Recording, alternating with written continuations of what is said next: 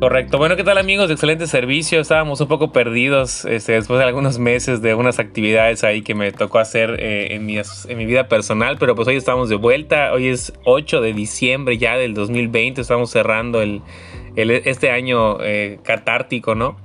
Y precisamente por esta palabra es que yo eh, identifico también al invitado del día de hoy, el maestro Fausto Alberto Lozano Lara. Él me dio clases de comunicación hace ya 12 años en una universidad aquí de la ciudad de Mérida. Y pues yo lo admiro bastante, ¿no? Lo conozco hace ya en algunos años, desde el 2008, como, como lo mencionaba. Y lo he visto crecer, lo he visto desarrollarse como artista, como comunicador, como amante de, la expresión eh, en todas sus facetas, ¿no? Desde la dramaturgia, desde la, parte de, producción de videos, de documentales, series por YouTube. Eh, digo, pues que no ha hecho el teacher, ¿no? La verdad es que yo quisiera conocer más sobre su historia y le doy la bienvenida, maestro. ¿Cómo está? Buenas noches. ¿Qué tal, Mauricio? Buenas noches, gracias por la invitación, un gusto estar aquí.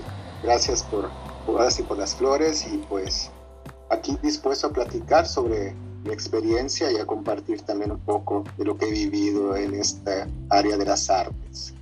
Gracias, maestro. Pues esta charla pues es así informal, es una entrevista informal. Este, la verdad es que yo lo, yo lo, yo lo veía inclusive en algún tiempo, me acuerdo que estábamos en, en el Teatro Dante, en el Centro Cultural Dante. Yo me presentaba con una compañía de teatro local y usted también estaba presentando su, su, su obra, en la cual usted era el guionista.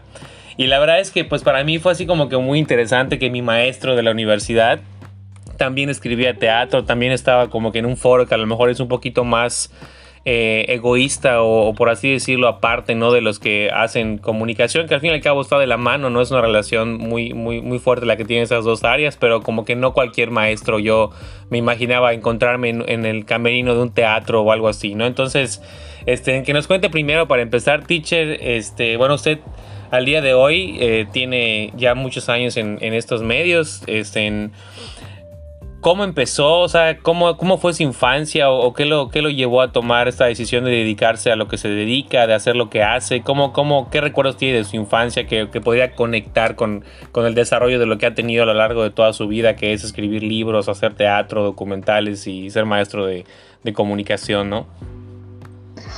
Bueno, eh, yo desde muy pequeño tenía la inquietud de escribir. Creo que esa es mi vocación. Bueno, no creo de hecho, estoy seguro que es vocación más fuerte escribir. Y, y, sientes esa necesidad de expresar tus ideas, de contar historias sobre todo, ¿no? Esa es mi pasión, es contar historias. Y yo recuerdo que a los 10 años fue cuando escribí por una actividad escolar un cuento. Y pues dentro de toda la inocencia que uno tiene a esa edad y las percepciones muy infantiles, ¿no? Sobre la realidad, pues pues tenía una composición que, que pues era destacable, ¿no? Para al menos un niño de mi edad. Y sobre todo, para mí fue un placer escribirlo, sentí que lo disfruté mucho, eh, más, más que otra cosa que haya hecho, ¿no? Y es cuando pues me doy cuenta que eso quiero hacer sin saber realmente qué es lo que quiero, pero siento que por ahí es, ¿no? Y pues me dejé llevar igual buscando siempre esa inquietud y pues yo me acuerdo igual que en la secundaria me gustaba escribir las historias e involucraba a mis compañeros como personajes de, de mis historias y las escribía y, fueron mi primer público, mis primeros lectores. Digo, a uno de esos conservo alguno de esos textos y que pues definitivamente no tiene muchos valores literarios, pero pues sí tiene, sí tiene una historia que contar, ¿no? Y, y, pues en ese entonces yo me acuerdo que parte de mi inspiración, estamos hablando de los noventas, principios de los noventas, ¿no? En donde pues los medios no son como ahora, había muy poco alcance a ver producciones fuera de lo que era el país y pues una de las referencias que yo tenía en las telenovelas. Eh, fue un, contacto que yo tuve y, y, pues lo que me gustaba en realidad eran las historias y pues considero que el género tiene muchos aciertos eh, hay, hay, historias destacables y bueno, y para mí era muy entretenido en ese entonces, ¿no? Sobre todo porque había novelas infantiles y, pues fue un niño realmente solitario y esa era mi compañía, las historias. Luego llegaron los libros y luego llegó el cine, ¿no? Y, y, pues en teatro, pues aquí en Yucatán, pues era ir a ver a Cholo, esos fueron mis primeros encuentros con el arte y me fascinaba, me fascinaba eh, ir a un lugar donde, donde alguien me contara una historia en cualquier forma. Y pues sí, eh, incluso en la secundaria empecé a escribir teatro, pues por las actividades escolares, cada una de las actividades que se hacían, que era de escribir, pues yo era el primero en estar apuntado, incluso hasta hacía trabajo para otros compañeros, porque pues yo no entendía por qué no lo querían hacer o porque les costaba trabajo, y para mí era un disfrute, no sabía si lo hacía bien o mal, eh, pues en esa edad, en la edad de las inseguridades, pero lo que sí sabía es que me gustaba hacerlo. Y pues así me fui desarrollando, tratando de escribir. Primero fue escribir a mano. Eso fue lo que, lo que yo escribía a mano, o sea, llenaba libretas, eh, era todo a mano. Después ya evolucioné un poco a la máquina de escribir. Que fue un buen ejercicio la máquina de escribir porque como no había correctores como ahorita, o sea, había, entonces si había un error, tenía que girar toda la historia y para mí era un ejercicio creativo. Para no, para no corregir el error, por ejemplo, si me equivocaba el nombre de un personaje ponía otro, pues tenía que seguir la historia con ese personaje. Y pues así hice algunas historias que pues nunca vieron la luz y que solamente fueron ejercicios de mi preparación, ¿no? Para poder ser en lo que me iba a convertir, en lo que quería ser. Y pues preguntaban, ¿qué quieres ser? Pues escritor. Y como bien dices, pues yo no sabía ni qué estudiar pues la comunicación me llamó la atención porque igual tuve ese romance con la televisión, con el cine. E incluso, e incluso en la universidad donde estudié había la materia de teatro. Entonces la sentía muy completa y muy adecuada. Y los medios de comunicación, la comunicación, como bien dice, siempre me ha gustado.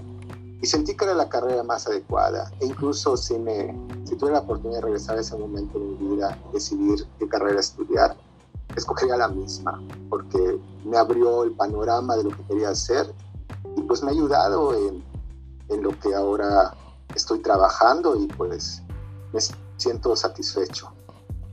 Qué bien, maestro, muchas gracias. Este, pues ya, ya nos contó como parte de lo que lo, lo llevó desde la infancia, eh, que, que, viene con eso, ¿no? Creo que nació con, con este gusto por contar historias. En lo personal, eh, he tenido la oportunidad de entrevistar a otros pues eh, colegas que igual son escritores que de alguna manera han, han, escrito cuentos o fragmentos más pequeños, no un libro como tal. Eh, y bueno, pues me han contado sus, sus, fuentes, ¿no? O sea, cuáles fueron los autores o cuáles son los autores que pues admiran y que los llevaron como que a, decidir esa ruta de, de, encontrar tu propia voz en el mundo de la escritura. Eh, esos, esos enfrentamientos con las inseguridades, ¿no? Que pues yo creo que, que uno nunca bueno, al menos eh, por lo que yo he vivido en mi eh, pequeña carrera artística, pues como que nunca se, nunca puedes eh, abandonarlos, ¿no? O sea, la inseguridad está ahí siempre como gritándote y si te atontas, pues te jala, ¿no? Hay que estar siempre como que pues, tratándose de decir a uno mismo que pues por ahí es el camino. ¿Cómo ha sido esto para usted? ¿Cuáles han sido sus fuentes de inspiración, los autores que admira? Este, son creo que dos preguntas, ¿no? O sea, las fuentes de inspiración, autores que admira y por qué. Y la otra, pues, eh, cómo, cómo enfrentar esa inseguridad a la que un autor se, pues al fin y al cabo se desnuda frente al lector, ¿no? Pues bueno, ha sido varias referencias, ¿no? O sea, lo que más me gusta a mí es escribir literatura, pero no estoy muy, muy alejado de, de escribir cine o el guion o el teatro creo que en la literatura el primer autor que me impresionó, que, que, incluso decía escribir como él y, en alguna forma identificaba con él, era más bien un deseo de escribir como él, era Herman Hayes con Siddhartha, con el lobo estepario, me gustaba la profundidad de, de su historia.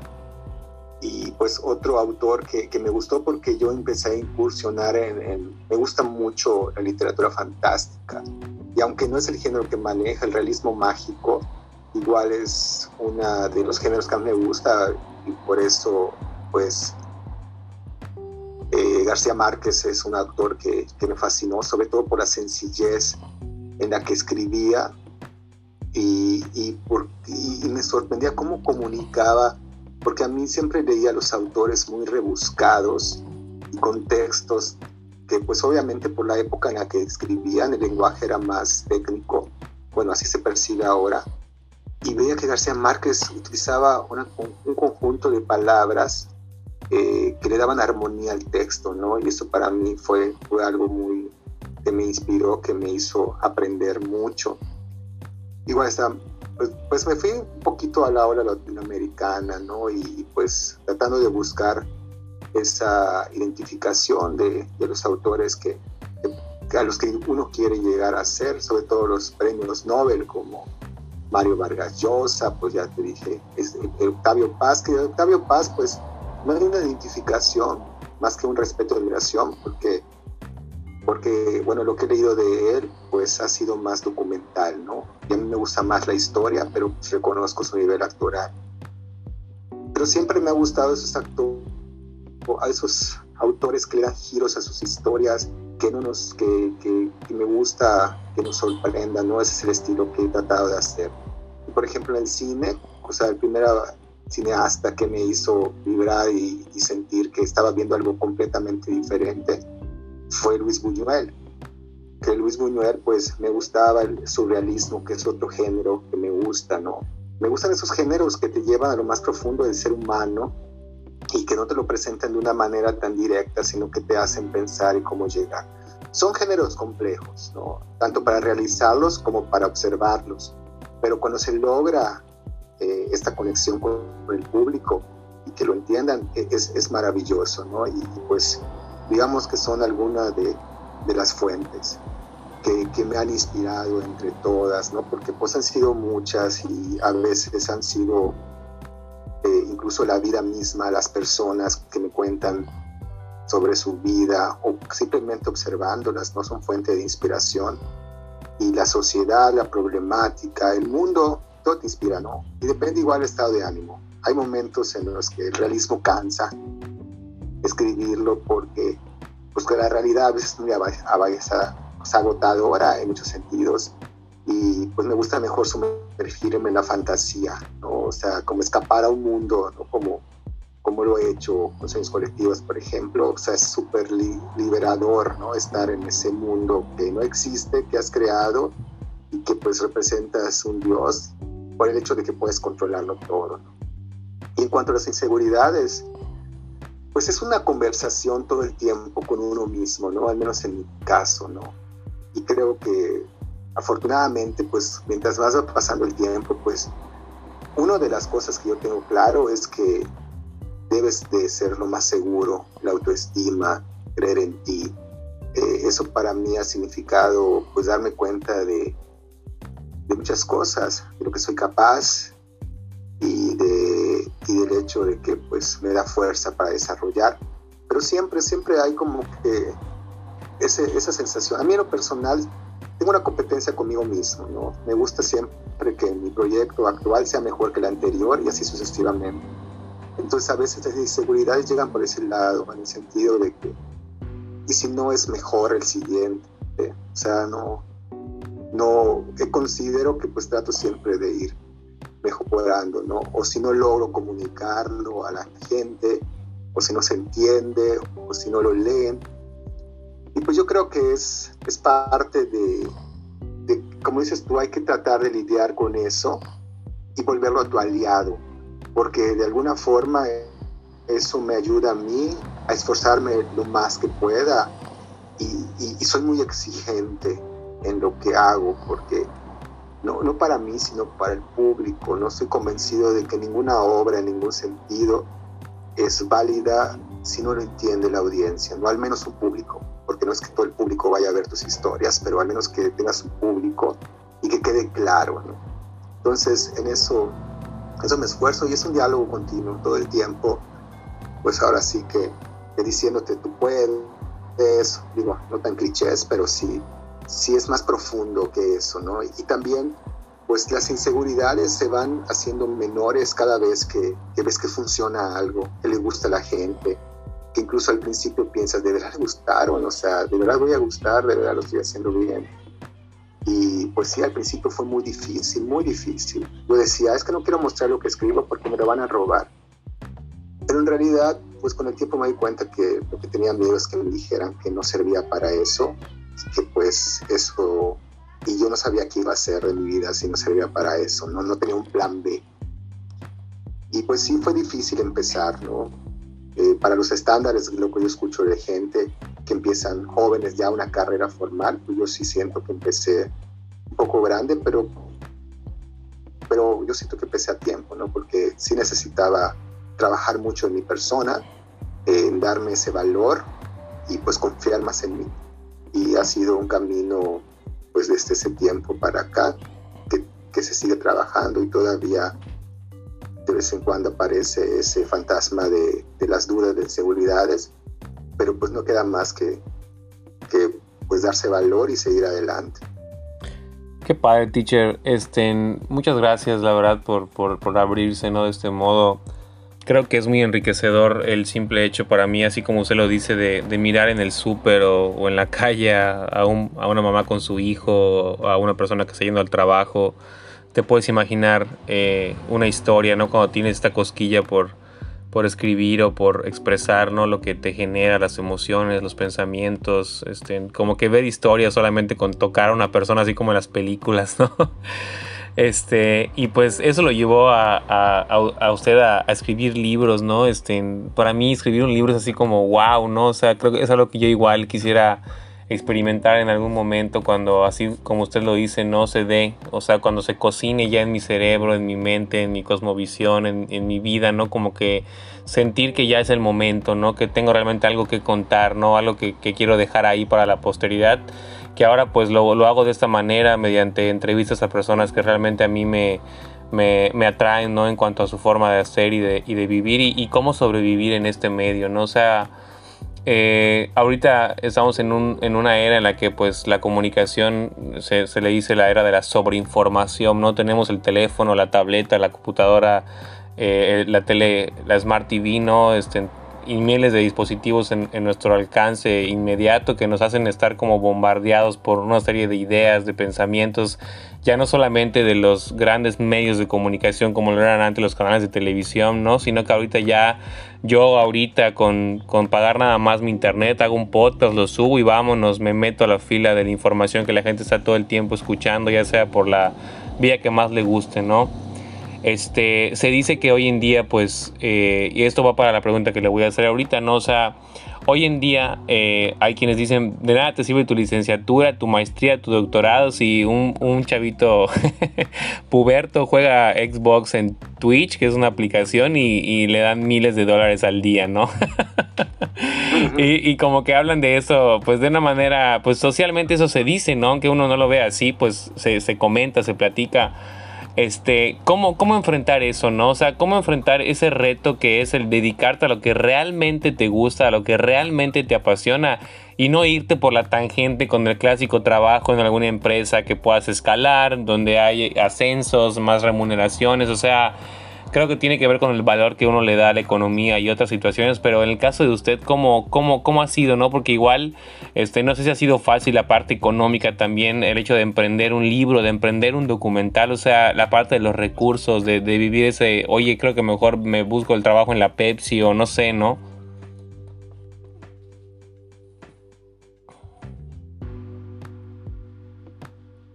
Bueno. Sí, sí, sí. Pues eso, ¿no? O sea, ah, okay. ¿Cómo, cómo nos quedamos pensando en los dos? O sea, pues, exacto.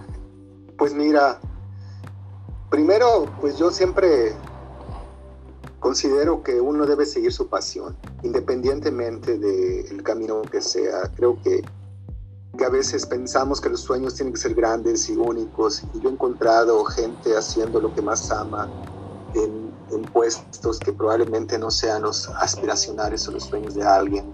Por ejemplo, alguien que yo admiro mucho es la persona que hace la limpieza aquí en mi casa, o sea, veo cómo trabaja, cómo, cómo, cómo disfruta su trabajo. ¿no?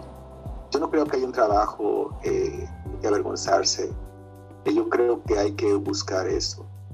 Eh, lo que sí es un hecho y, y de mi experiencia personal observado y fuera de prejuicios, sí considero que una persona que tiene una licenciatura o tiene una experiencia universitaria, más allá de la carrera, sí le genera una madurez diferente a una persona que no tiene esa experiencia. Sin embargo, pues cada camino es diferente y hay gente, de hecho hace poco me preguntaron qué haría, o sea, se quería salir de la escuela, que sería mejor salir de la escuela porque pues esa tendencia se está siguiendo ahora yo contestaba, bueno, pues eh, si me lo hubieras preguntado hace cinco años, te hubiera dicho definitivamente, no, no la dejes. Es pues, impostén una carrera, ¿no? Porque eso es lo que se pensaba antes. Ahora la verdad no tengo una respuesta, yo creo que depende de cada persona y cada aspiración que tiene. En mi caso, pues yo hace tiempo que aprendí que el dinero nunca es el camino. O sea, y es una frase que empecé a escuchar desde que estoy emprendiendo en el arte, que mientras hagas lo que quieras, el dinero llegará como parte de ese, ese esfuerzo. Y sí, o sea, no ha sido fácil en cuanto a lo económico. O sea, por ejemplo, en mi caso me apoyo de varias cosas como dar clases, que también es una actividad que disfruto pero pues a veces se ha tenido que hacer proyectos arriesgando pues todo lo que uno ha ahorrado y a veces no son remunerados, eh, pues también la gente luego no entiende eh, el proceso artístico, ¿no? Y se les hace caro un libro, se les hace caro el teatro, se les hace caro cuando pues no, no saben del esfuerzo que hay atrás y del trabajo y lo que vale el, trabajo creativo y que no cualquiera lo pueda hacer pues ese es uno de los esfuerzos más grandes, ¿no? Convencer a, la gente que, el trabajo del artista es, para empezar, necesario, que somos parte de, de, la salud emocional de las culturas, de las sociedades, y que pues llevamos entretenimiento, emociones, y que pues debería ser más valorado, y sobre todo de que una sociedad con cultura es mucho más sensible, mucho más rica en muchos aspectos. Y no me refiero al folclore, sino al arte en sí, porque también se habla del folclore, la cultura, pero es una perspectiva de tradiciones, que también es rico.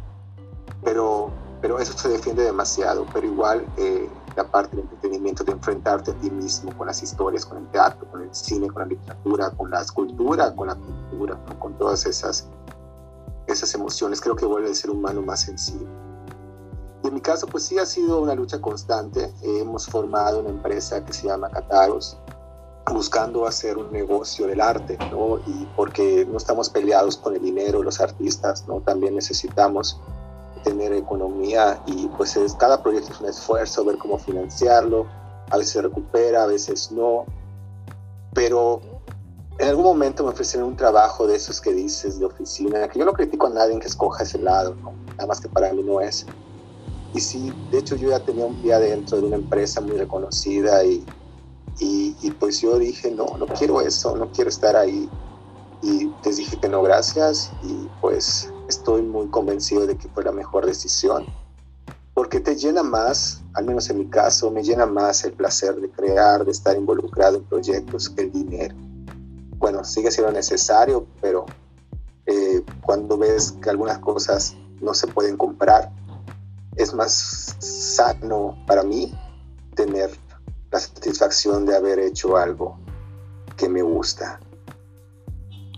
Qué bien, maestro, gracias. Este, y por ejemplo, siempre se habla, ¿no? Eh, está muy así como trillado el, término de por fin vi la luz después del túnel, ¿no? en su historia profesional, en su vida, ¿cuál ha sido el túnel? O sea, eh, ¿cuáles fueron esas, esas, esos retos o esos obstáculos que, que pues en toda historia eh, en menor o mayor escala existen, bueno, según mi perspectiva, no sé si opine lo mismo en su historia.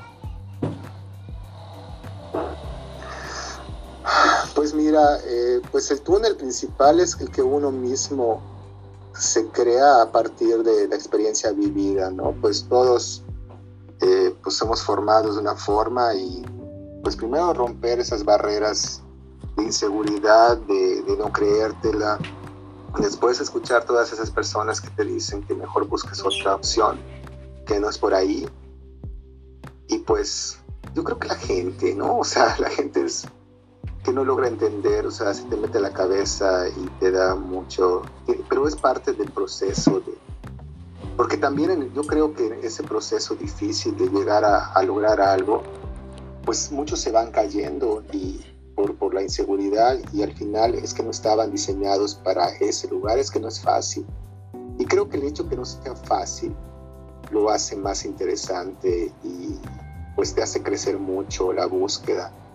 Pues lo, económico también ha sido una batalla, el confrontar un equipo eh, sólido para trabajar, o sea, buscar aliados, porque también pues hay, hay confrontaciones entre la comunidad artística yucateca.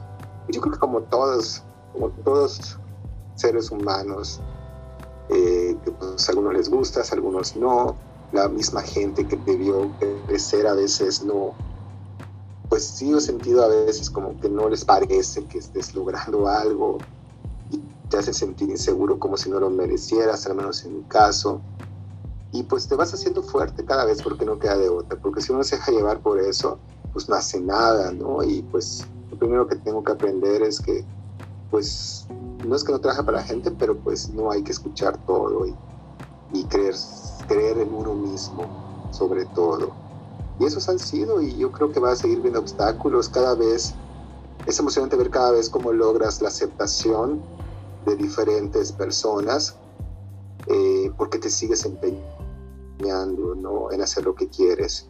Y pues esa es la clave, seguir, seguir, seguir intentando, intentándolo. Y, y pues en mi caso sí puedo decirte cada vez es mejor, es más fácil, es más, este, pues más realizable y pues menos estresante y pues también aprendes cómo hacer las cosas y pues vas encontrando personas que se identifican contigo y que se complementan y pues hasta ahora estoy muy satisfecho y, respeto cualquier expresión artística sea en mi estado, en el mundo, considero que hay público para todos, pero hay cosas que me gustan y hay cosas que no, como cualquier público. Y pues allá, allá vamos tratando de, hacer lo que uno pueda con lo que tiene y, e incluso a veces con lo que no tienes, pero buscando las mejores opciones. Correcto, gracias teacher. Eh, y por ejemplo, con respecto al primer proyecto que eh, nos mencionó que pues fue como el primero, ¿no? El, primer como el, parteaguas entre un antes y un después, ese, ese momento bisagra como, como le dicen. en donde como que hubo ese atrevimiento por fin a mostrarse, ¿no? Que fue, si no me equivoco, el libro, la novela de Sueños Colectivos, ¿es correcto? En el 2012. Así es, en 2012, eh, pues por mi cuenta, ¿no? Porque yo había intentado eh, editoriales en la Ciudad de México, incluso acá, tocado puertas y nadie, eh, a veces te contestaban y, pues yo dije, no, lo voy a hacer por mi cuenta. Y en el 2012, pues con apoyo de, amigos, de mi familia, y pues mismo yo tenía dinero, pues saqué de manera individual, ¿no? El, el libro de sueños colectivos. Y pues fue mi primer enfrentamiento. Fue muy difícil tomar la decisión. Por lo mismo la inseguridad de que dices, no, no, todavía no, no está bien, no, es un libro que debe verse, pero pues confié en la historia y pues afortunadamente me ha traído muchas satisfacciones. Después ya eh, pues se dio la oportunidad de que me publicara Editorial Selector, que es una editorial nacional que pues ya llevó mi libro a otra dimensión. Eso ya se dio más adelante, como en el 2014 firmé y en el 2015 salió el libro ya con, con el sello Selector. Y pues fue una gran satisfacción, ¿no? Y eso me abrió muchas puertas porque como escritor es difícil tener una evidencia de que escribes hasta que haya algo que se vea de ti. Y Sueños Colectivos me abrió hacia el mundo de, la escritura, de la creación de historias, porque pues a veces ni lo dices y ya con un libro pues ya, ya la gente te empieza a ver. Ese fue el primer paso. Porque a partir de Sueños Colectivos es cuando, por ejemplo, en la universidad donde yo trabajaba, o sea, en cuanto que escribo y me dicen, haz una obra. Yo ya tenía una obra, que fue precisamente la que me veías en Dante, que el viaje fue la primera obra de teatro que escribí, no la primera en estrenarse. Y a partir de Sueños Colectivos fue que, que pues, me empezaron a tomar más en serio y me invitaron a escribir la obra Hasta el fin del mundo. Y fue una gran experiencia, ¿no? Hasta el fin del mundo fue, Sueños Colectivos fue la primer, mi primer proyecto artístico hasta el fin del mundo fue la primera vez que yo pude ver a mis personajes representados por actores, ¿no? Y también fue, fue un placer porque se conjuga tu imaginación con lo que los actores dan y, pues es una bomba, ¿no? Y para mí ha sido una de mis grandes satisfacciones y experiencias. Qué padre, qué padre, teacher. Entonces, eh, pues fue, fue como que a partir de este libro, ¿no? En donde en donde pues se atrevió a, publicarlo primero de manera independiente, luego qué padre que, una, editorial lo, absorbió, por así decirlo. ¿Qué implica, no? O sea, me, voy a la parte técnica, a la parte metódica tal vez, cómo se hace un libro, o sea, lo escribes, tienes el borrador, eh, para poderlo publicar, eh, consigues una empresa que te lo imprima, o, sea, cómo es ese proceso de, de, poder hacer un libro, porque yo de verdad eh, estoy en Facebook, en un montón de libros donde de grupos, perdón, donde, donde comparten libros, comparten, pues ahí tengo un, tengo un grupo de Julio Cortázar, uno de García Márquez, uno de Mario Vargas Llosa, uno de, o sea, todo el boom latinoamericano y otro de libros en general, ¿no? Y uno pide un libro y enseguida se lo envían si es que lo tienen que pues igual este es un factor que creo que afecta, ¿no? El hecho de que en PDF estén a la, mano tantos libros, ¿no? Y que bueno, es otro tema igual que puede afectar a la economía de un autor. Pero bueno, o sea, ¿cómo, cómo se hace, no? O sea, ¿qué, ¿qué, tantos pasos conlleva, no? Porque la gente que nos está escuchando, pues evidentemente va a ser eh, del interés, ¿no? De, de, escuchar la entrevista de, una, de un escritor, ¿no? Que, que, ya ha logrado dar ese paso, ¿no? Tan difícil y que muchos ni siquiera llegan, de verdad, puedo citar a personas que conozco que les gustó escribir toda su vida y que, y que fallecieron sin, el, sin darse ese gusto que, que, usted ya se dio, ¿no? Sí, definitivamente es algo que puedo sentirme muy, muy contento y, muy satisfecho porque cuando ves el libro ya impreso, pues no, no es algo que creas, ¿no? Cuando llega y, y pues, no sé, es indescriptible la emoción. Pues primero hay que tener una historia, una historia que puedas desarrollar en un libro, ¿no? Que tenga la amplitud, los personajes, la trama, si hablamos de la parte creativa. Pues ya que escribes el libro, pues el proceso de escritura del libro es variable, depende de muchas cosas, si necesitas investigar más allá de tu imaginación, si es un libro basado en hechos reales, si es un libro eh, eh, sacado de tu imaginación, y pues puede variar, ¿no? En mi caso, pues sueños colectivos en diferentes etapas, porque no lo escribí de manera lineal, pues sí me tardé tres años en tenerlo listo, pero no es que yo haya tardado los tres años escribiéndolo, sino que estuve haciendo pausas por proyectos, un año escribí mi tesis de maestría y no escribí en ese tiempo, o sea, fue, fue, fue un proceso porque no te dedicas al 100 y cuando uno escribe pues necesita estar en un modo súper relajado, concentrado y y, eso es lo difícil a veces para sentarse a escribir. Y pues después sigue la parte en la que ya teniendo pues el escrito, el manuscrito, pues lo recomendable que en caso de diseños colectivos pues yo no tenía esa infraestructura, sino hasta mi segundo libro así, es tener a alguien que haga corrección de estilo, que eso es son, son, son un gran apoyo para los escritores de literatura porque ellos se encargan de darle ritmo a algunas partes que probablemente se nos fueron a la hora de escribir eh, pues incluso ortografía, acentuación, todo eso ellos lo limpian y cuidando siempre el estilo del autor, ¿no? para que no sea una, una situación en la que pues las cosas salgan, se, se vean mal, ¿no? O sea, ellos cuidan el lenguaje, todo, ¿no? Pues eso sería lo ideal. Después, pues ya la búsqueda de una editorial, y, pues o incluso afortunadamente en estos tiempos que en los tiempos que yo te dije no existían pues ya ya, ya, ya hay más cultura sobre libro virtual no hay empresas como Amazon que puedes publicar tu libro sin necesidad de imprimirlo o se publica on demand no cada vez que alguien compra el libro pues se imprime. Eso ha sido que ha favorecido también eh, la producción de, de libros y que no se queden exclusivamente en la decisión de las editoriales.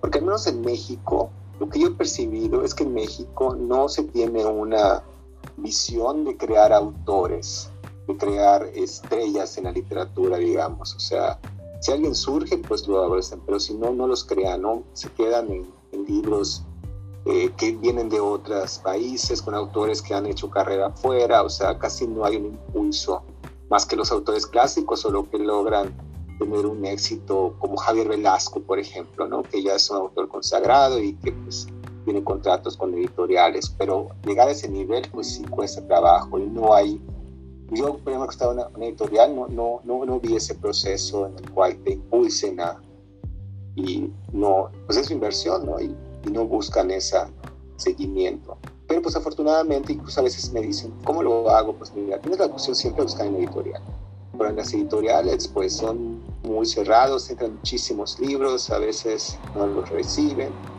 y, y, lo que yo recomiendo es aventárselo a hacer una publicación, ya sea, o sea por tu cuenta, o a través de medios donde puede ser el libro electrónico, que yo sigo prefiriendo el libro físico, ¿no? pero pues igual entiendo que es una opción el libro electrónico para, para la gente, sobre todo para esos autores, escribir en un blog, cosas que yo digo que padre, si yo hubiera tenido eso a los 18, a los 19, me hubiera encantado, ¿no?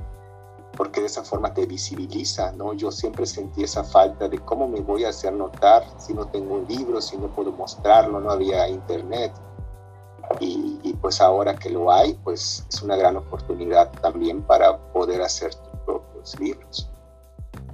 Correcto. Em, ¿De qué habla este libro, maestro? Así, eh, un pequeño, una pequeña síntesis para que igual lo, lo compremos y dónde lo venden y, y, cuánto cuesta o cómo, cómo funciona eso también, porque pues no dudo que haya gente que siente el interés, ¿no? Por, por leer sueños colectivos. Bueno, Sueños Colectivos, como mencioné hace rato, entra dentro del género de literatura fantástica, ¿no? Esos libros que, que pues incluyen la magia como parte del elemento, ¿no? En este caso, eh, vemos a un grupo de ocho estudiantes preparatorianos, bueno, dos o tres que ya están en la universidad, pero son entre 18 y 20 años los personajes, que se encuentran en un tablero y ese tablero los transporta a la dimensión de los sueños. Ellos los juegan por primera vez como, como pues para matar el tedio de una fiesta que no salió bien. Y pues deciden jugarlos sin leer las reglas.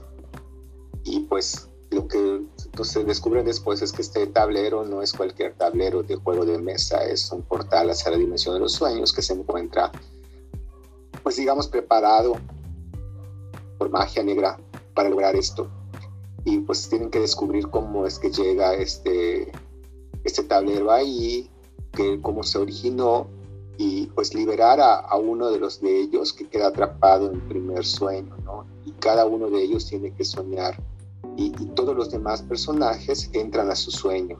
Entonces son, son ver estos mundos surrealistas, oníricos, dentro del universo de cada uno de la mente, de cada uno de los personajes y los conocemos.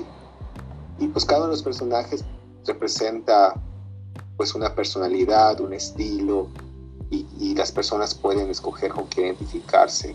Yo he recibido comentarios acerca de la gente que este les gustó, que no les gustó. Hay gente que le gustan más los villanos, hay gente que le gustan más los buenos. Pero bueno, eso es lo emocionante de la, literatura, que la gente haga propias las historias y, y pues eso va, ¿no? Y ellos tienen que enfrentarse a estas fuerzas ocultas y pues ir descubriendo cómo es que ese tablero funciona, y sin un instructivo y sin muchas cosas, ¿no? Eso es para hacerlo más complicado y más emocionante. Cada capítulo pues cierra como esperando más de la historia. Y ahorita pues estamos en Facebook con los sueños colectivos eh, y pues a través de allá pueden hacer los pedidos en la página de sueños colectivos en Facebook. Correcto, correcto, muchas gracias. Eh, posterior al primer libro, ¿qué fue así como sentir aparte de esa satisfacción inexplicable, ¿no? De decir, bueno, ya publiqué mi primer libro, ya lo tengo en mis manos, que yo igual eh, comparto ese, ese, ese, punto de vista que debe ser algo súper, o sea, ni siquiera lo, lo, he hecho, pero solo me lo imagino y, y digo, wow, no se debe sentir increíble. Y luego, ¿qué fue? No, o sea, ya hice mi primer libro, ahora que sigue, se dio un tiempo, o ya estaba enganchado en otro proyecto, este, o sea, ¿cómo, cómo fue? Como que a raíz de eso hubo una, un crecimiento en cuanto a la seguridad, o simplemente pues fue, ya acabé esto y lo que sigue. Sí, definitivamente fue un crecimiento de la seguridad, creo que cada proyecto lo ha sido, y pues Sueño Colectivo al menos fue el, de más impacto, porque fue la primera vez ya exponiendo al público, inclusive público que no me conoce, ¿no? O sea, he recibido comentarios de que me busca, gente que me busca de diferentes partes de la República y preguntándome si yo soy el autor de esos colectivos y que lo habían comprado, que les encantó. Una vez buscando material para la fanpage me encontré a un, a un joven que hacía referencias eh, de libros, tenía un blog en YouTube y para mí fue muy emocionante que, les haya interesado, ¿no? Todas esas cosas, pues sí, me, hicieron sentir como que ya estaba yo una jurada, solo fuera el inicio. Y después, pues sí, después casualmente la vida me llevó al teatro, porque eh, fue Siglos eh, hasta el fin del mundo, que fue musical hecho con canciones de la primera década de este siglo, y fue igual, tuvimos pues cuatro, bueno, ocho, ocho presentaciones divididas en, en, cuatro días eh, alrededor de un año. Y fue muy, una experiencia hacer teatro musical, es algo que me gusta mucho y que creo que no es valorado o incluso se critica sin considerar que es muy complicado montar un musical.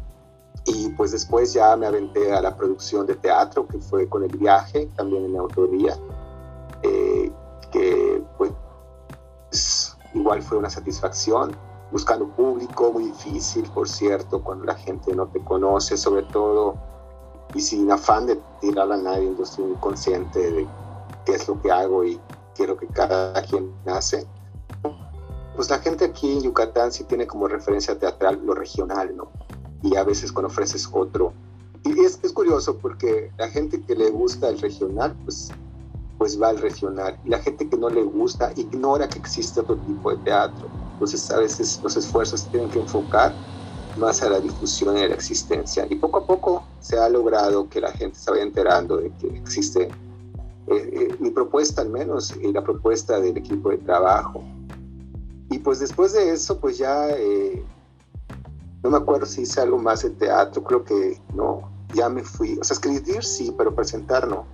A partir de 2015 entré a la producción audiovisual ya en forma con el Festival de Cine de Mérida Yucatán. Participé en el primer Short Film Race, que es la competencia que se hace interna. Y después pues me aventé uno de los proyectos más grandes que he tenido y de más reto, que fue la serie web. Con orgullo y digo, no me todo el equipo que hicimos la primera serie web Yucatán que pues fue todo un proyecto donde hicimos pues prácticamente para que tenga la dimensión del tiempo, pues dos películas, ¿no? dos temporadas que grabamos alrededor de dos meses. Son capítulos cortitos que igual están en YouTube, en la página de Cataros Producciones, y ahí está la serie completa. Y fue un trabajo pues que nos trajo muchas satisfacciones, entonces fue mucho de dinero que se había ahorrado, pero pues no me arrepiento porque a partir de eso ya como que el mundo audiovisual yucateco pues nos volvió a ver y muchos de los que participamos en ese proyecto resultamos beneficiados y en ese entonces era el mejor pago que podíamos tener. Y a partir de eso pues entre teatro, cine, empecé a, a, a, desarrollar historias, ¿no? La literatura siempre sido un poco más complicada pues es que me llegó la, la siguiente oportunidad, ya, ya fue un proyecto en el que me invitan, pues a partir de la muerte de, del cantante Juan Gabriel, al ser un fenómeno social, pues hay mucho interés en su vida. Y yo tengo muchos contactos en Ciudad Juárez, Chihuahua, inclusive hice por primera vez ahí presenté Sueños Colectivos y me invitan y me dicen que si quiero escribir la vida de, de Meche, que es la mejor amiga de Juan Gabriel, eh, una que fue en su juventud, antes de la fama. Y pues está bien, yo digo, pues me interesa el proyecto, me iban a pagar y eso pues ya es una ganancia, decir, ya me están contratando, ¿no? Es cuando ya sientes que, que pues ya tienes un, un paso más adelante, que la gente te empieza a buscar para pedirte y ofreciéndote dinero, ¿no? Que te empiezan a dar el valor que tienes. Inclusive lo complicado a veces es darte el valor tú, o sea, cómo cobrar, que es otra cosa que tienes que aprender cómo cobrar, porque tampoco hay como que una tarifa de costo material de cobrar, o sea, lo que cobramos es pues el talento, la creatividad, la experiencia, y a veces eso suena que no cuesta, pero cuesta mucho. Y pues ya me ofrecieron eso y pues me fui y fue también una super experiencia porque pues es muy diferente escribir un libro basado en un personaje real a escribir una ficción. Tienes límites, tienes cierta libertad creativa para construir las, las escenas según tu planteado, pero tienes que cuidar al personaje porque el personaje existe y al mismo tiempo tienes que tomar la vida de ese personaje y buscar hacerlo aspiracional porque es una protagonista. Y, pues algo que yo pedí desde el principio con No soy Mechela de Juan Gabriel, que fue mi segundo libro, es conocer primeramente, ¿no? Para ver si había esa afinidad, había ese enamoramiento del personaje, porque pues yo no me sentía con, con la seguridad si no me identificaba con ella. Obviamente no te voy a mentir, me interesaba el pago, pero, pero quería hacerlo bien, ¿no? Porque tengo muy claro que cada cosa que hago de mi trabajo es una carta de presentación y, y prefiero no hacer algo que no voy a hacer bien. Y afortunadamente salió de maravilla, conocí a Meche Álvarez, eh, una mujer, pues, bueno, es un personaje del cual se puede decir muchas cosas y pues hubo una, una afinidad bastante fuerte y pues abrió mucho conmigo, ella tenía varios diarios escritos los cuales me basé y pues construir la historia, sacarla de todo eso y pues darle forma y, y fue un reto muy padre y pues que, que no tenía ni idea de cómo hacerlo y pues vas construyendo tu propio proceso, tu propia estructura de trabajo en el camino. Y afortunadamente también nos ha ido bien con ese libro. Me ha sacado de Yucatán. He estado incluso en México promoviéndolo, en la Ciudad de México, en otros lados. Y, y bueno, por la pandemia se paró, pero íbamos más fuerte con esta promoción este año, incluso vamos a presentar en la Feria Libre de Yucatán este año de vida. Pero bueno, pues la pandemia, como muchas cosas, se detuvo, pero pues ahí seguimos vendiendo. Este libro está en Mercado Libre y también tenemos la página No Soy Meche, la de Juan Gabriel. Y para los fanáticos y no fanáticos de Juan Gabriel, porque más allá de que de la vida de Juan Gabriel, es la vida de esta mujer y creo que en estos tiempos en los cuales estamos siendo más conscientes las mujeres, de, de, la misoginia y de todas estas circunstancias que el machismo no nos hacía ver. Yo creo que Meche refleja mucho de esos prejuicios contra las mujeres y todo lo que ella tuvo que vivir. Incluso una de las primeras presentadoras del libro, una escritora, me dijo, toda esta mujer, todos sus problemas de vida fue por ser mujer. Y una mujer de la provincia. Y yo creo que su testimonio perdón, de la provincia de la frontera, que es Ciudad Juárez, que es otro universo. Y aparte, pues viviendo un estigma de la prostitución, porque a eso se dedicaba. Y yo creo que lo primero que hay que hacer es quitarse esos prejuicios y ver más allá a la persona sin, sin su actividad. Pues yo encontré una mujer de la que valía la pena escribir un libro. Wow, qué padre, qué, qué interesante y sobre todo qué enriquecedor, ¿no? Creo que esto es el objetivo de, de, esta humilde entrevista y, también de, profundizar en, en, una persona que tiene pues trazado un camino ya, no un recorrido que, que, que, pues puede marcar de alguna manera eh, el rumbo de, otras vidas, ¿no? A lo mejor y no eh, radicalmente, pero sí eh, afinando un poco las percepciones sobre temas tan sensibles como son la violencia de género, que pues hoy sí, evidentemente hay mucha conciencia, pero sigue sigue eh, obteniendo muchos resultados negativos, ¿no? O sea, sigue, sigue provocando mucho daño, ¿no? Y eh, que, quería ir allá después de, la, de, la, pregunta, pero pues usted lo mencionó y, se lo agradezco muchísimo. Este, hablando del, del, teatro, ¿no? Que pues igual es una parte que quería hacer una pequeña coma este, porque, pues, algo que yo admiro eh, y, de usted, que se lo he platicado, es ese, ese atrevimiento, ¿no? A lo mejor y confrontarte en, un mundo o en una sociedad, hablando a nivel local, a nivel Yucatán, en donde el público, pues, es exigente con, con algo muy sencillo, ¿no? Muy masticable, muy, este, una mentada de Mauser y listo, ¿no? O sea, un, un, un, una, un insulto en maya, ¿no? El famoso pelaná y, y, con eso ya, ¿no? O sea, como que este y, y, no y no hablo por por, por, por ser de este peyorativo este por no, no peyorativo o sea por no desdeñar el trabajo de, de, los colegas, ¿no? De las personas con las que yo he tenido la oportunidad inclusive de compartir un escenario ahí como actor de reparto. Yo, yo hacía del árbol. este, este,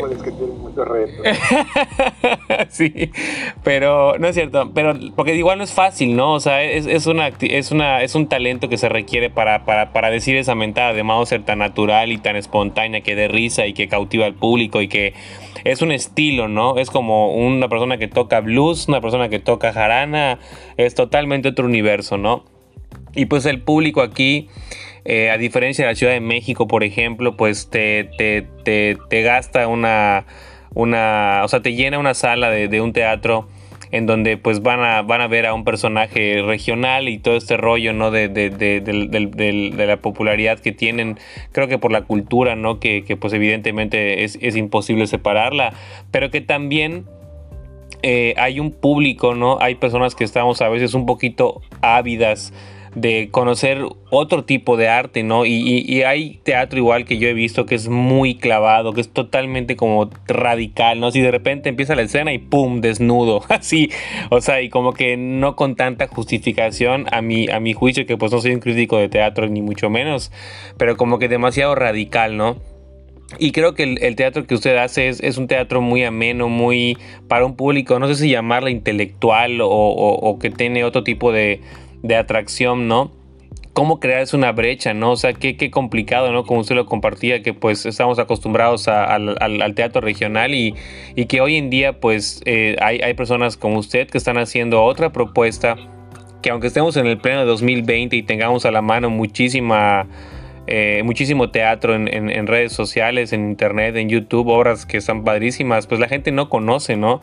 Y creo que eso es algo igual que tiene muchísimo valor en, su carrera porque es atreverse a, hacer algo diferente, ¿no? Y, cómo lograr hacer que un público te, siga, eh, crear una audiencia, ¿no? Estén, y que no dudo que, que, pues al final el resultado haya sido muy satisfactorio, ¿no? O sea, eh, yo, yo recuerdo cuando íbamos al Centro Cultural Dante, veía sus, sus anuncios de sus horas y decía, qué chido, o sea, qué padre, porque creo que muchos tenemos esas ganas, ¿no? Pero pocos son los que realmente se atreven.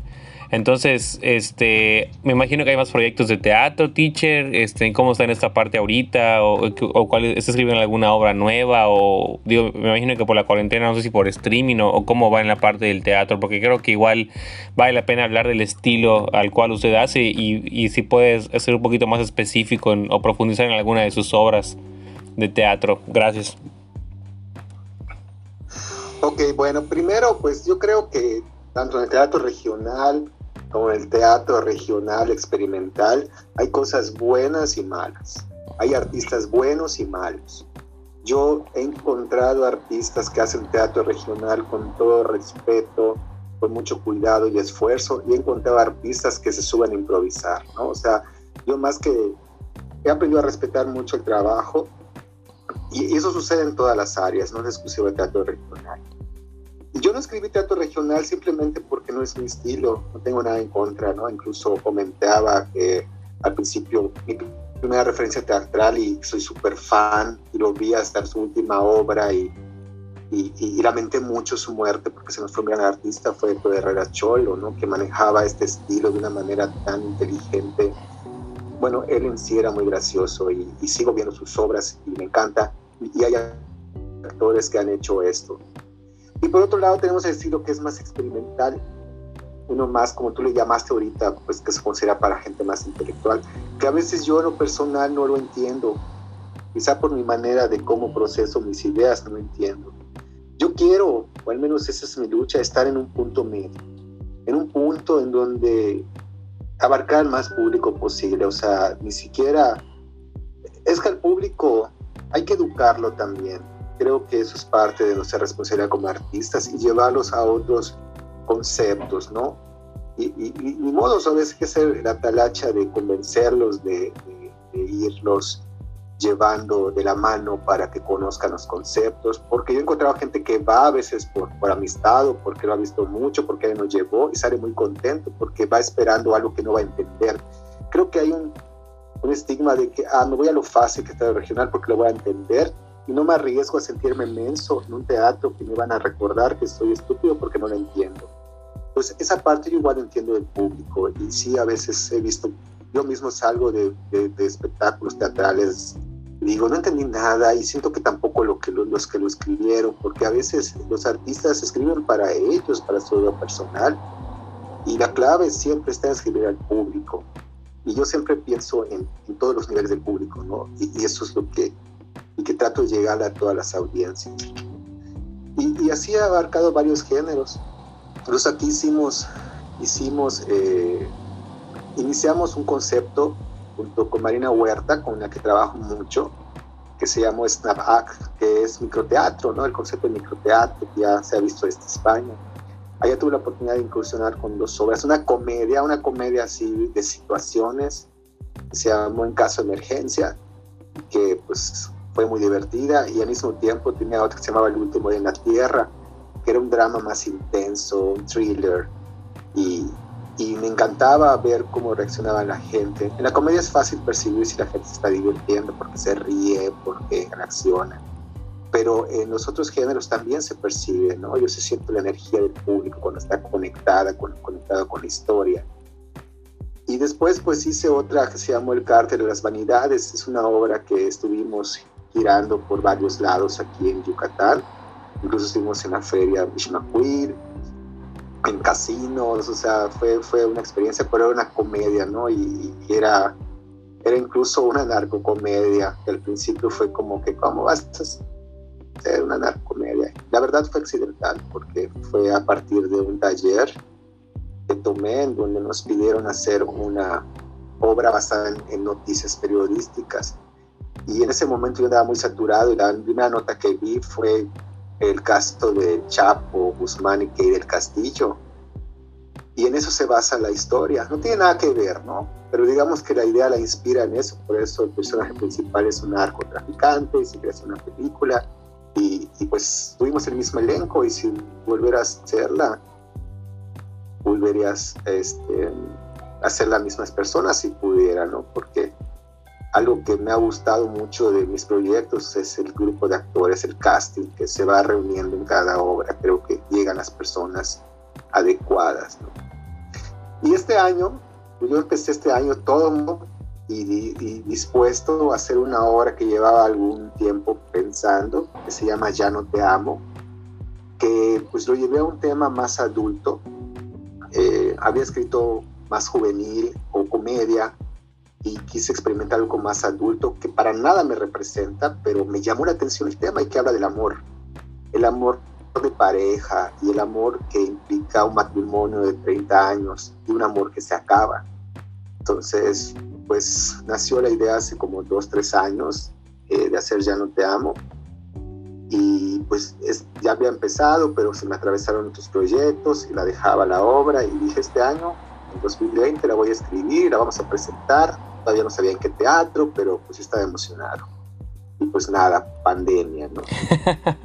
y pues de todos modos, yo estaba escribiendo la obra, llegó y pues está bien, vamos a hacerla con la ilusión, ya sabes, el principio de la pandemia, ay, por ahí de septiembre, igual la presentamos, pero dimos cuenta que no iba a pasar, pero vimos que estaban haciendo un nuevo género, un nuevo concepto más bien, era el teatro en streaming, que los puritanos y los conservadores del teatro, pues lo llaman que no es teatro, y yo para acabar la discusión le digo, tienen razón, no es teatro, y no por darles la razón, no por darles la razón, porque tienen razón, pero es algo nuevo, así como nace el cine y nacen nuestras artes, eh, a mí me, emocionó mucho porque parte del reto era eh, tener público aquí.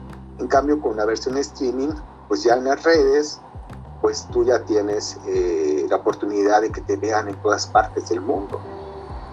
Y a lo mejor con un costo menor, que vas a abarcar más público. O sea, vi muchas ventajas y pues nos reunimos con dos actores muy reconocidos aquí, que es Juan Ramón Góngora y Marina Huerta, y ellos hacen este matrimonio que es Pilar y Francisco.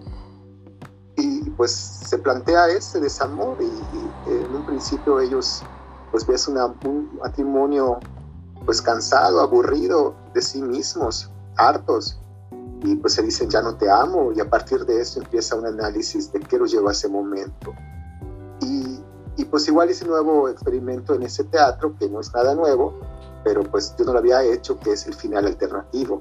El público vota al final, después de ver toda la historia, si se quedan juntos o si no. Ya hemos presentado dos veces la obra en streaming, nos ha ido muy bien, la gente ha estado muy contenta y pues la gente todavía cree en el amor porque las dos veces ha ganado.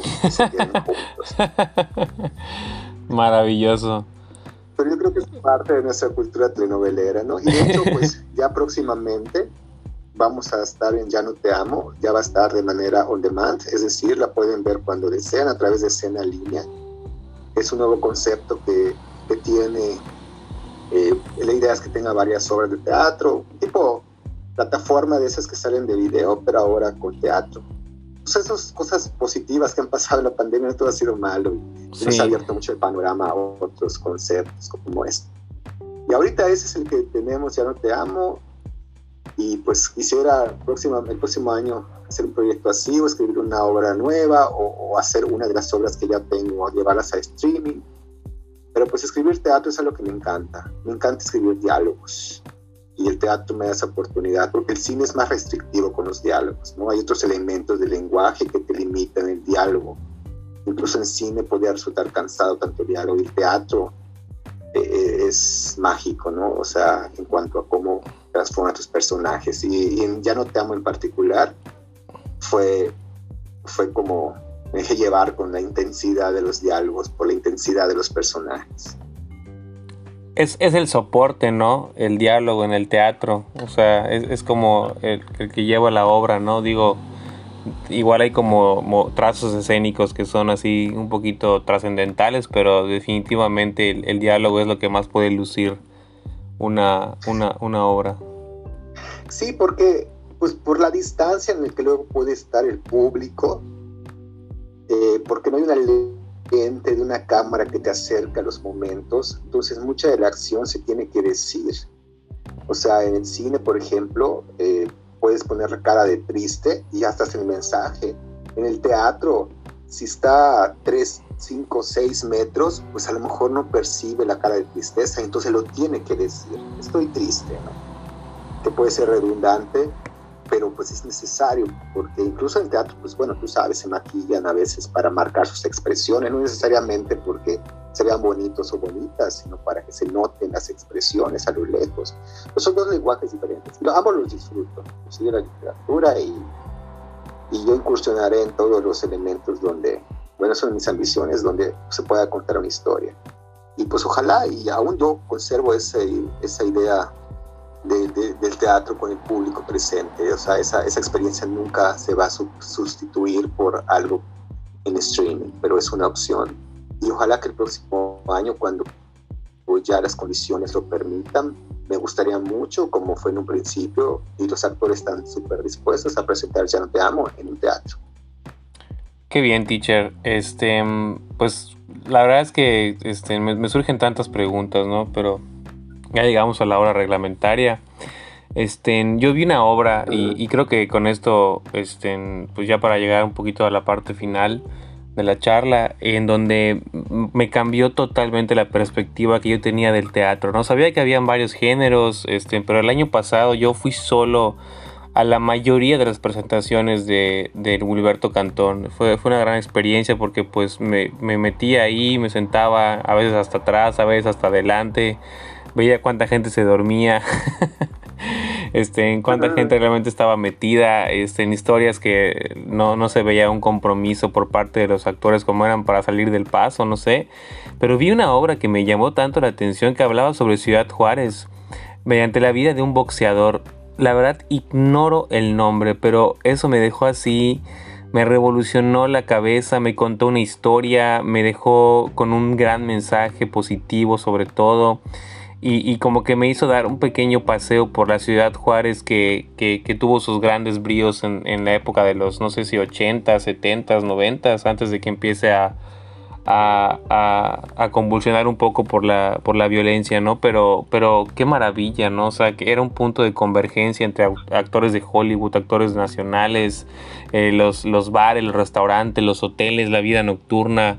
Y, a través de la, de la, de la vida de un, de un, boxeador te abrían una cerveza en, en, la última escena, limitaban a un, a un participante del público a tomarse una chela y como que tenían una cámara es, en el centro donde pues, la, la, la focaban, eh, por ejemplo, un poco de arena y hacían como que un dibujo de la, de la ciudad y tenían una pantalla atrás. O sea, fue una locura. O sea, la verdad, me, eso dije, wow. O sea, como que siento que a veces estamos tan limitados porque no conocemos mucho teatro y de repente veo esa obra que creo que era una compañía del DF, no me acuerdo de dónde que ni había gente, teacher. O sea, de verdad no había gente. Y estoy seguro que a mucha gente que yo conozco que vive aquí, que radican en Yucatán, estuviera fascinado. Pero hay esa falta de cultura que es la que, pues, es como usted dice, un compromiso seguir promoviendo, ¿no?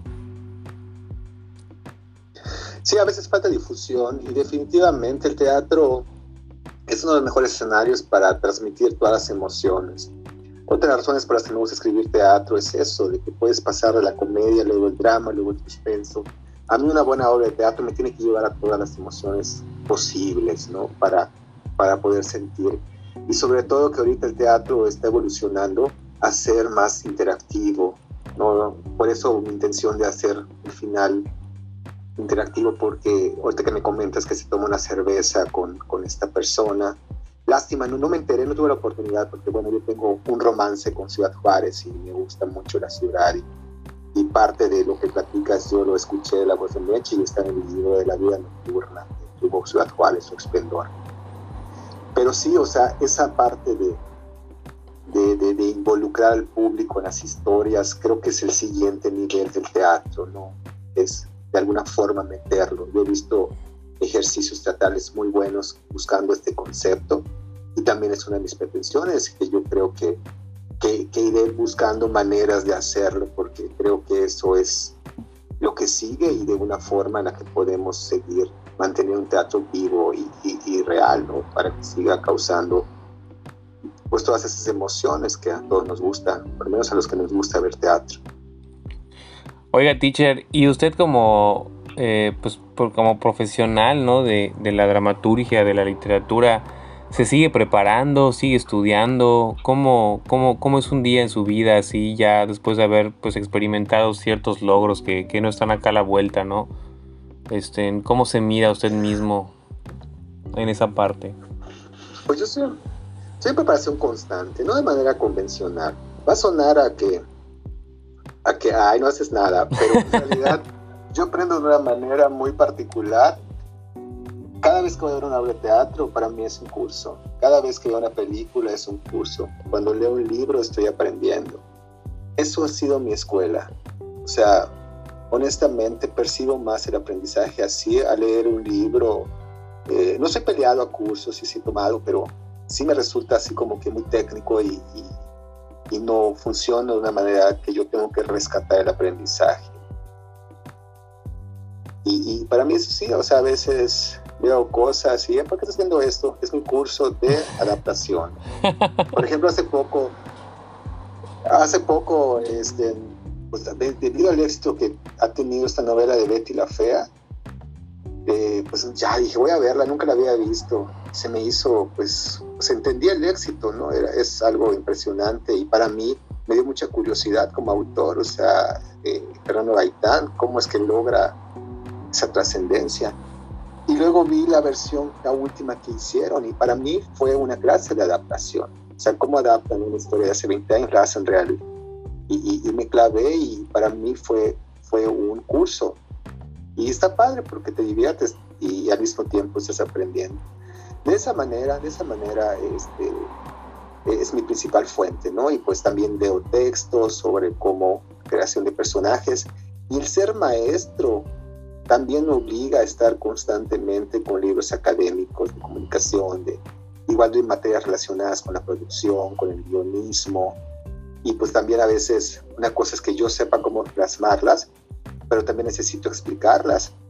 Y eso me lleva a veces a textos de autores como creado, o sea, o escucho eh, masterclass de, sobre todo de cineastas, de, de, guionistas, de cómo es que, que logran las cosas y pues también aprende uno de las experiencias de otros. Qué de bien. las propias. Así es, sí, sí, sí, muy cierto. Y, y también yo este, creo que es una forma de aprender. Eh, y sobre todo que aparte que aprendes, sientes, ¿no? Te emocionas, vives la experiencia de ver ese, ese documental, esa película, ese libro, ¿no? O sea, experimentas la, la emoción bueno. de... Eh, ¿Me escucha?